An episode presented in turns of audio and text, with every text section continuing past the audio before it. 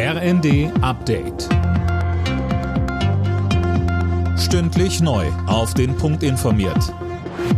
Ich bin Alena Tribold.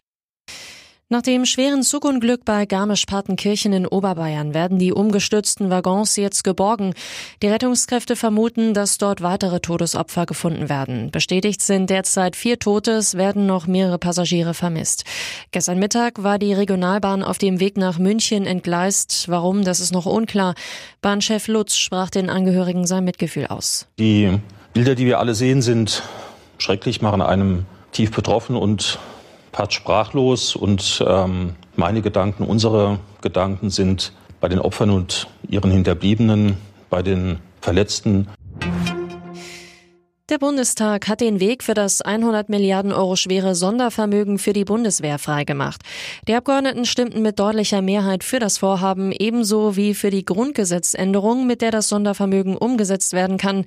Die Linke hatte sich im Bundestag dagegen ausgesprochen. Fraktionschef Bartsch. Seit Wochen gibt es eine totale Schieflage in der Diskussion. Militär, Militär, nochmal Militär, Panzerhaubitzen, Kalibergrößen, das alles spielt eine Rolle. Ich bitte Sie alle um mehr Nachdenklichkeit, auch aus historischen Gründen, meine Damen und Herren.